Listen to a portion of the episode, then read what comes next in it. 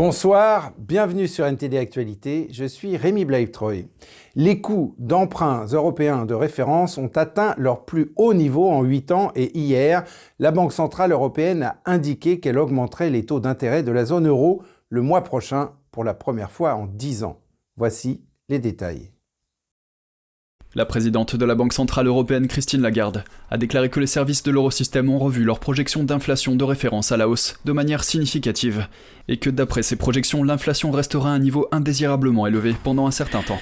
Toutefois, la modération des coûts de l'énergie, l'atténuation des perturbations de l'offre liées à la pandémie et la normalisation de la politique monétaire devraient entraîner une baisse de l'inflation. Les nouvelles projections des services du FMI prévoient une inflation annuelle de 6,8% en 2022 et qu'elle persistera dans une moindre mesure à 3,5% en 2023. Et en conséquence, nous avons l'intention de relever les taux d'intérêt directeurs de la BCE de 25 points de base lors de notre réunion de politique monétaire de juillet. À plus long terme, nous prévoyons de relever à nouveau les taux d'intérêt directeurs de la BCE en septembre. L'augmentation de ce taux va provoquer mécaniquement une hausse des taux d'intérêt pour les crédits d'État, des sociétés et des particuliers. En France et en Europe, la situation pousse toujours plus de personnes dans la précarité. Maintenant, ça devient tout cher. Je travaille, je travaille, mais je gagne rien de tout. Rien. Voilà. Et beaucoup doivent exercer leur créativité pour s'adapter à la pression économique. Euh, mais, ça fait rien. J'ai un balcon, j'ai beaucoup de chance, et donc mon balcon, ce n'est qu'un légume. Euh, et, comme ça, je m'en sors. Les députés européens sont favorables à une interdiction de voitures neuves à moteur à combustion à partir de 2035. Certains membres du Parlement qui ont poussé à l'interdiction ont invoqué des inquiétudes quant à la dépendance vis-à-vis -vis du carburant russe. Les constructeurs devront désormais s'adapter et se lancer sur un marché où la concurrence sera rude. David Vives de NTD examine l'impact que cela pourrait avoir sur l'industrie automobile en Europe. C'est peut-être le tournant de ce que l'Union européenne appelle la transition verte. Mercredi 8 juin, les législateurs du Parlement européen ont voté en faveur d'une interdiction effective de la vente de voitures neuves à essence et diesel à partir de 2035. Ce projet de loi s'inscrit dans le cadre d'une série de politiques européennes sur le changement climatique visant à réduire les émissions de l'Europe au cours de la prochaine décennie. Mais en dehors de l'agenda climatique de l'UE, le conflit en Ukraine a pesé sur les discussions.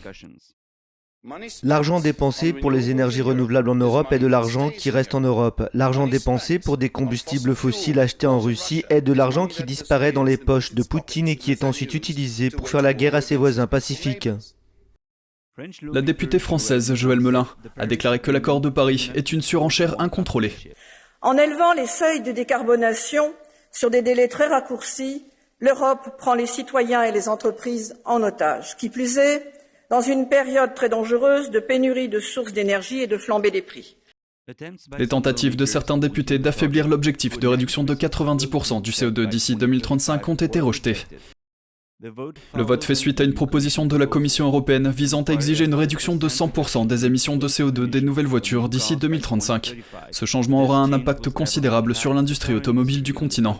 Certains députés ont fait remarquer que les industries automobiles ne devraient pas emporter la responsabilité. Maintenant, ce que j'aimerais voir davantage, c'est de traiter notre industrie comme un partenaire et non comme un criminel qui empoisonne notre environnement. L'économiste Philippe Erlin affirme que les constructeurs automobiles européens vont perdre leur position sur le marché mondial.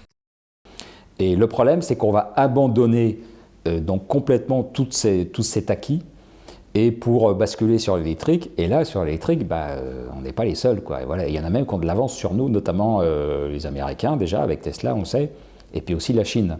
La présidente d'une association allemande de l'industrie automobile a déclaré que le Parlement européen a pris une décision contre ses citoyens, contre le marché, contre l'innovation et les technologies modernes. Elle a ajouté que la décision de l'UE augmentera les coûts pour les consommateurs et aura un impact sur leur confiance. Selon Erlin, les voitures européennes célèbres dans le monde entier finiront par perdre leur attrait et probablement leurs acheteurs. Donc ça va vraiment être euh, dévastateur pour le secteur européen qui va perdre euh, son image de marque. Enfin, on imagine mal une Ferrari électrique, voilà, c'est un peu, voilà, on a un peu de mal à, imaginer à quoi ça peut ressembler. Euh, est-ce qu'on va vouloir acheter Est-ce qu'on va encore rêver d'une Porsche électrique? Je ne sais pas vraiment. Est-ce que les enfants vont rêver d'une Porsche électrique? Je ne suis pas sûr. Voilà. Et, en face de ça, il va y avoir des, modèles chinois qui seront très compétitifs, donc ça va, ça va être dévastateur pour le secteur automobile. La loi n'est pas encore définitive, mais le vote de mercredi confirme la position du Parlement pour les négociations à venir avec les pays de l'UE sur la loi finale. David Vives, NTD News. En France, les employés de l'aéroport de Paris étaient en grève jeudi 9 juin pour obtenir une augmentation de salaire et un quart des vols ont été annulés. Les aéroports européens s'efforcent de trouver davantage de travailleurs afin de réduire les difficultés pour les voyageurs pendant la saison estivale. Eddie Etken de NTD nous en dit plus. Les employés de l'aéroport de Paris étaient en grève jeudi et quelques centaines de membres du syndicat se sont rassemblés devant le terminal de Paris-Charles de Gaulle, dans le nord de la capitale française. Une employée a déclaré qu'il demandait de meilleures conditions de travail et une augmentation de salaire. Je pense peut-être que c'est un problème de salaire. Les gens ne veulent plus travailler en décalé, travailler le week-end, travailler 7 sur 7. Donc euh, voilà, les gens préfèrent rester en famille et puis faut, quand vous voulez vraiment embaucher, il faut mettre le salaire qui va avec.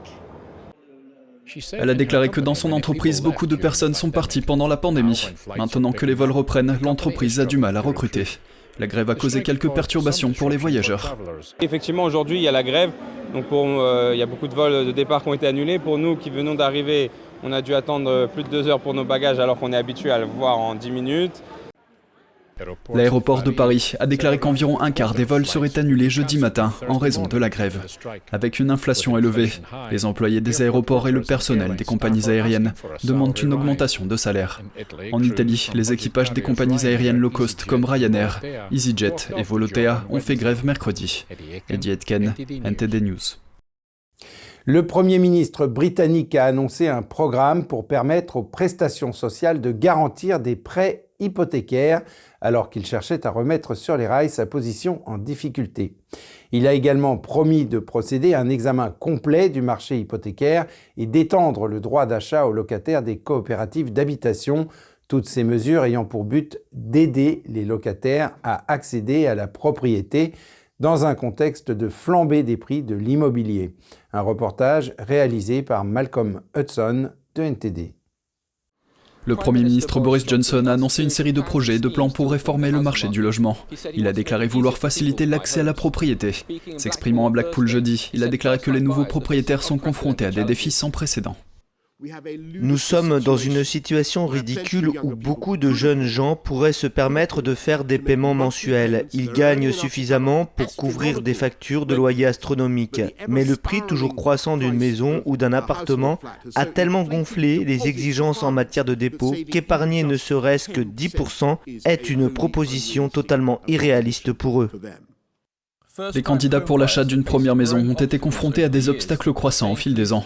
Il s'agit notamment de la demande qui dépasse l'offre, ce qui fait grimper les prix, et une série de hausses d'intérêt qui ont eu un impact sur les prêts hypothécaires proposés. Johnson explique qu'il y a 20 ans, une maison coûtait en moyenne 4 fois et demi le revenu, mais aujourd'hui ce coût est passé à 9 fois le revenu moyen. Afin d'aider les gens à accéder à la propriété, il a promis une révision complète du marché hypothécaire et a également annoncé un programme d'allocation. Nous allons donc chercher à changer les règles de l'aide sociale afin que les 1,5 million de travailleurs qui perçoivent des allocations de logement et qui peuvent acheter leur première maison auront un autre choix. Dépenser leur allocation pour payer un loyer comme aujourd'hui ou l'affecter à un tout premier prêt hypothécaire. Johnson a déclaré que le programme de droit d'achat qui permet aux locataires d'acheter des logements sociaux serait également étendu aux coopératives d'habitation. Il a également déclaré que le gouvernement allait ouvrir les sites publics de friches industrielles afin de construire davantage de nouvelles maisons. En réponse au discours de Johnson, Lisa Nandy, ministre du cabinet fantôme, a déclaré que les derniers plans du gouvernement en matière de logement aggraveront la crise du logement et que le parti travailliste s'attaquerait plutôt aux frais de locations injustes. Malcolm Hudson, NTD News, Londres. L'Ukraine, l'un des plus grands exportateurs de céréales au monde, cherche des moyens de faire sortir les céréales du pays après que les expéditions se sont arrêtées suite à l'invasion de la Russie en février. Les pays occidentaux ont accusé la Russie de créer un risque de famine mondiale en fermant les ports ukrainiens de la mer Noire. Les pourparlers entre la Russie et la Turquie n'ont pas encore abouti à un accord. Joy Dugid de NTD nous en dit plus. Le président ukrainien Volodymyr Zelensky a accusé les Russes de provoquer une crise alimentaire. Dans un discours prononcé lors du gala du magazine Time jeudi, Zelensky a remercié le Premier ministre Boris Johnson pour son soutien à l'Ukraine, mais a ajouté que la crise des céréales ne pouvait être résolue par lui seul. Malheureusement, il ne dépend pas de lui que des millions de personnes en Afrique, en Asie et en Amérique latine aient de la nourriture sur leur table. C'est la flotte russe, pas la britannique ou une autre, qui a bloqué les ports ukrainiens de la mer Noire, de sorte que le monde est au bord d'une terrible crise alimentaire. Johnson et Zelensky ont discuté cette semaine des moyens de mettre fin à la crise. Les pays occidentaux et l'Ukraine ont accusé la Russie de créer un risque de famine mondiale en fermant les ports de la mer Noire du pays. La Russie a déclaré mercredi qu'il incombait à l'Ukraine de résoudre le problème de la reprise des expéditions de céréales en déminant ses ports.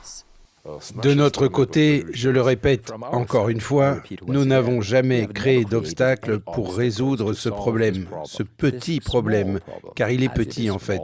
Si les autorités ukrainiennes sont prêtes, alors nous sommes heureux de coopérer.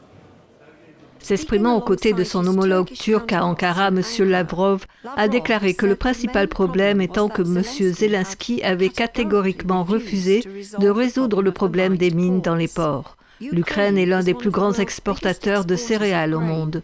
Avant la guerre, elle en exportait la quasi-totalité via la mer Noire. Moscou nie toute responsabilité dans la crise, rejetant la faute sur les sanctions occidentales.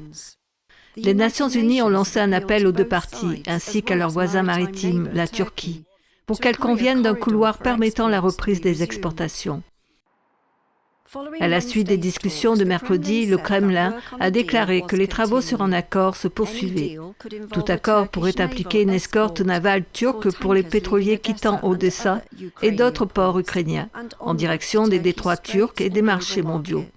L'Ukraine a déclaré qu'elle avait besoin de garanties de sécurité efficaces avant de pouvoir commencer les expéditions, exprimant la crainte que Moscou n'utilise ce couloir potentiel pour s'attaquer à son port d'Odessa dans le sud du pays. M. Lavrov a déclaré que Moscou n'utiliserait pas la situation pour faire avancer ce qu'il appelle une opération militaire spéciale, pour autant que l'Ukraine laisse les navires partir en toute sécurité. Joy Guide, NTD News. Un phénomène surnommé en anglais la shrinkflation, qu'on pourrait comprendre comme l'inflation par le rétrécissement, se répand dans le monde entier. En effet, dans ce contexte d'inflation élevée, certains fabricants ont commencé à réduire la quantité de leurs produits dans chaque emballage sans pour autant en réduire le prix. C'est l'inflation que vous n'êtes pas censé voir. Edgar Dorsky est un défenseur des consommateurs et le fondateur de consumerworld.org. Il a montré comment les entreprises court-circuitent les consommateurs. C'est du papier toilette Angel Soft. Il y a de gros chiffres juste devant. L'ancien avait 425 feuilles sur un rouleau et vous pouvez encore en trouver dans certains magasins. Le nouveau 320, vous avez perdu plus de 100 feuilles sur chaque rouleau.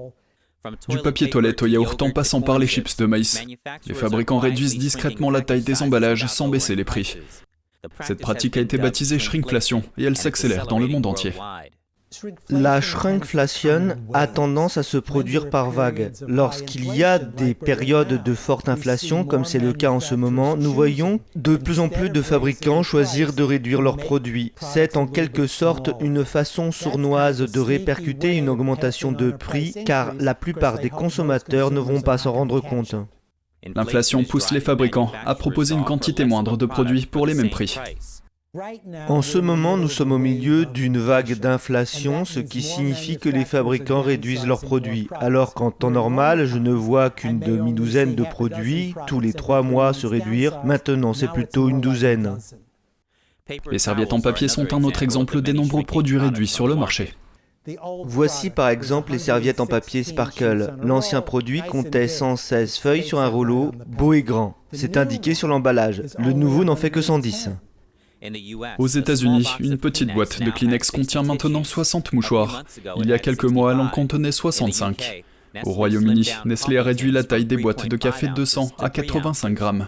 La shrinkflation n'est pas nouvelle, mais elle s'accélère en période d'inflation élevée. Les entreprises devant faire face à la hausse des coûts des ingrédients, de l'emballage, de la main-d'œuvre et du transport. Un changement de pouvoir se produit dans l'arrière-cour de l'Amérique alors que l'attention de Washington a été détournée par l'Ukraine et le Moyen-Orient. Nous examinons comment la Chine a étendu son influence en Amérique latine et où en est l'influence des États-Unis dans la région. Tiffany Mayer de NTD nous en dit plus. L'Amérique latine est traditionnellement considérée comme l'arrière-cour des États-Unis, mais ceux-ci perdent du terrain tandis que la Chine progresse grâce au commerce et aux investissements. Les États-Unis restent le premier partenaire commercial de l'Amérique latine, mais si le Mexique est exclu du tableau, la Chine aura déjà remplacé les États-Unis comme premier partenaire du reste de la région. C'est ce qui ressort d'une analyse effectuée par Reuters. Si l'on exclut le Mexique, le commerce bilatéral entre la Chine et l'Amérique latine a atteint près de 240 milliards d'euros l'année dernière. En comparaison, le volume des échanges de la région avec les États-Unis s'élève à un peu moins de 160 milliards d'euros. Si les États-Unis restent le premier partenaire commercial de l'Amérique latine, c'est grâce au Mexique. Les deux pays ont signé un accord de libre-échange dans les années 90 et le volume des échanges entre les deux pays est loin devant celui avec le reste de l'Amérique latine. L'année dernière, les flux commerciaux du Mexique avec les États-Unis se sont élevés à plus de 550 milliards d'euros. Le commerce du Mexique avec la Chine a atteint environ 100 milliards d'euros. Dans le même temps, la Chine a fait la promotion de son principal projet d'investissement en Amérique latine, les nouvelles routes de la soie que les critiques appellent le piège de la dette. Le régime propose des milliards d'euros de prêts aux pays en développement destinés à la construction de leurs infrastructures. Mais si les pays ne remboursent pas, le régime prend le contrôle de leurs actifs stratégiques, comme les ports qui pourraient s'avérer utiles à des fins militaires. Plus de 20 pays d'Amérique latine et des Caraïbes ont adhéré aux nouvelles routes de la soie. L'administration Biden a envoyé des assistants en Amérique latine pour tenter de les convaincre que les États-Unis sont un partenaire commercial plus fiable et plus transparent. Mais un responsable américain a déclaré à Reuters que Washington était confronté à un défi de taille dans cette région. Sous couvert de l'anonymat, le fonctionnaire a déclaré Tant que la Chine est prête à mettre son argent sur la table, les États-Unis semblent mener une bataille perdue d'avance. Le sommet des Amériques se déroule actuellement à Los Angeles. La ville abrite la plus grande communauté latino-américaine des États-Unis. Le président Biden devrait présenter un nouveau programme économique pour la région pendant son séjour. Toutefois, les responsables de l'administration affirment qu'il ne comprendra pas de nouveaux accords commerciaux. Le nouveau programme vise à mobiliser les investissements, à créer des emplois dans le domaine des énergies propres et à renforcer les chaînes d'approvisionnement. Tout nouvel accord commercial pourrait se heurter à des résistances nationales. M. Biden a déjà promis aux électeurs américains qu'il ne signerait aucun nouvel accord avant d'avoir réalisé des investissements majeurs dans son pays. Et au Mexique, le chef d'une église comptant 5 millions d'adeptes dans le monde a été condamné par un tribunal de Los Angeles à plus de 16 ans de prison pour avoir abusé sexuellement de trois jeunes filles. Le responsable d'une méga-église basée au Mexique, la Luza del Mundo, a été condamné à près de 17 ans de prison pour avoir abusé sexuellement de jeunes filles. Nason Joaquín Garcia est le leader et l'apôtre autoproclamé de l'église basée à Guadalajara, qui revendique près de 5 millions d'adeptes dans le monde. Vendredi dernier, il a plaidé coupable de deux chefs d'accusation pour abus sexuels, en échange de l'abandon par les procureurs de la majorité des charges qui pesaient contre lui, notamment de multiples accusations de viol, de complot en vue de se livrer à la traite des êtres humains et de pornographie enfantine. Le juge Ronald Cohen était visiblement ému lorsqu'il a prononcé la peine d'emprisonnement à Los Angeles mercredi, s'excusant de ne pas pouvoir faire plus pour les victimes. Les avocats font ce qu'ils font à ce stade. J'ai les mains liées, mais je veux aussi dire à toutes les victimes que le monde vous a entendu. La condamnation de Garcia vient couronner une enquête qui a débuté en 2018 et qui a conduit à son arrestation l'année suivante à l'aéroport international de Los Angeles. Mais les accusateurs de Garcia ont décrié l'accord de plaidoyer comme étant trop clément. L'une des victimes présumées de Garcia, Sochil Martin, a juré mercredi de continuer à se battre pour obtenir justice. Cela ne fait que commencer. LDM est votre institution criminelle et chaque politicien que ce soit ici, en Colombie, au Mexique, en Europe. Nous allons porter l'affaire devant les autorités fédérales. Deux autres associés de l'Église accusés avec Garcia ont conclu des accords de plaidoyer séparés, tandis qu'une quatrième personne reste en fuite. La Luz del Mundo a publiquement soutenu Garcia et a fait valoir qu'il a accepté un accord de plaidoyer parce qu'il pensait qu'il ne pourrait pas obtenir un procès équitable. En vertu de l'accord, Garcia sera également enregistré comme délinquant sexuel à vie. L'armée américaine présente ses véhicules robotisés sans pilote lors d'un exercice militaire multinational en Allemagne une technologie qui peut aider les militaires de bien des façons et même réduire les risques pour leur vie. Lors d'un exercice militaire au Centre multinational interarmé de préparation en Allemagne, mercredi, l'armée américaine a présenté un véhicule de combat robotisé. Il est équipé d'armes et d'un drone.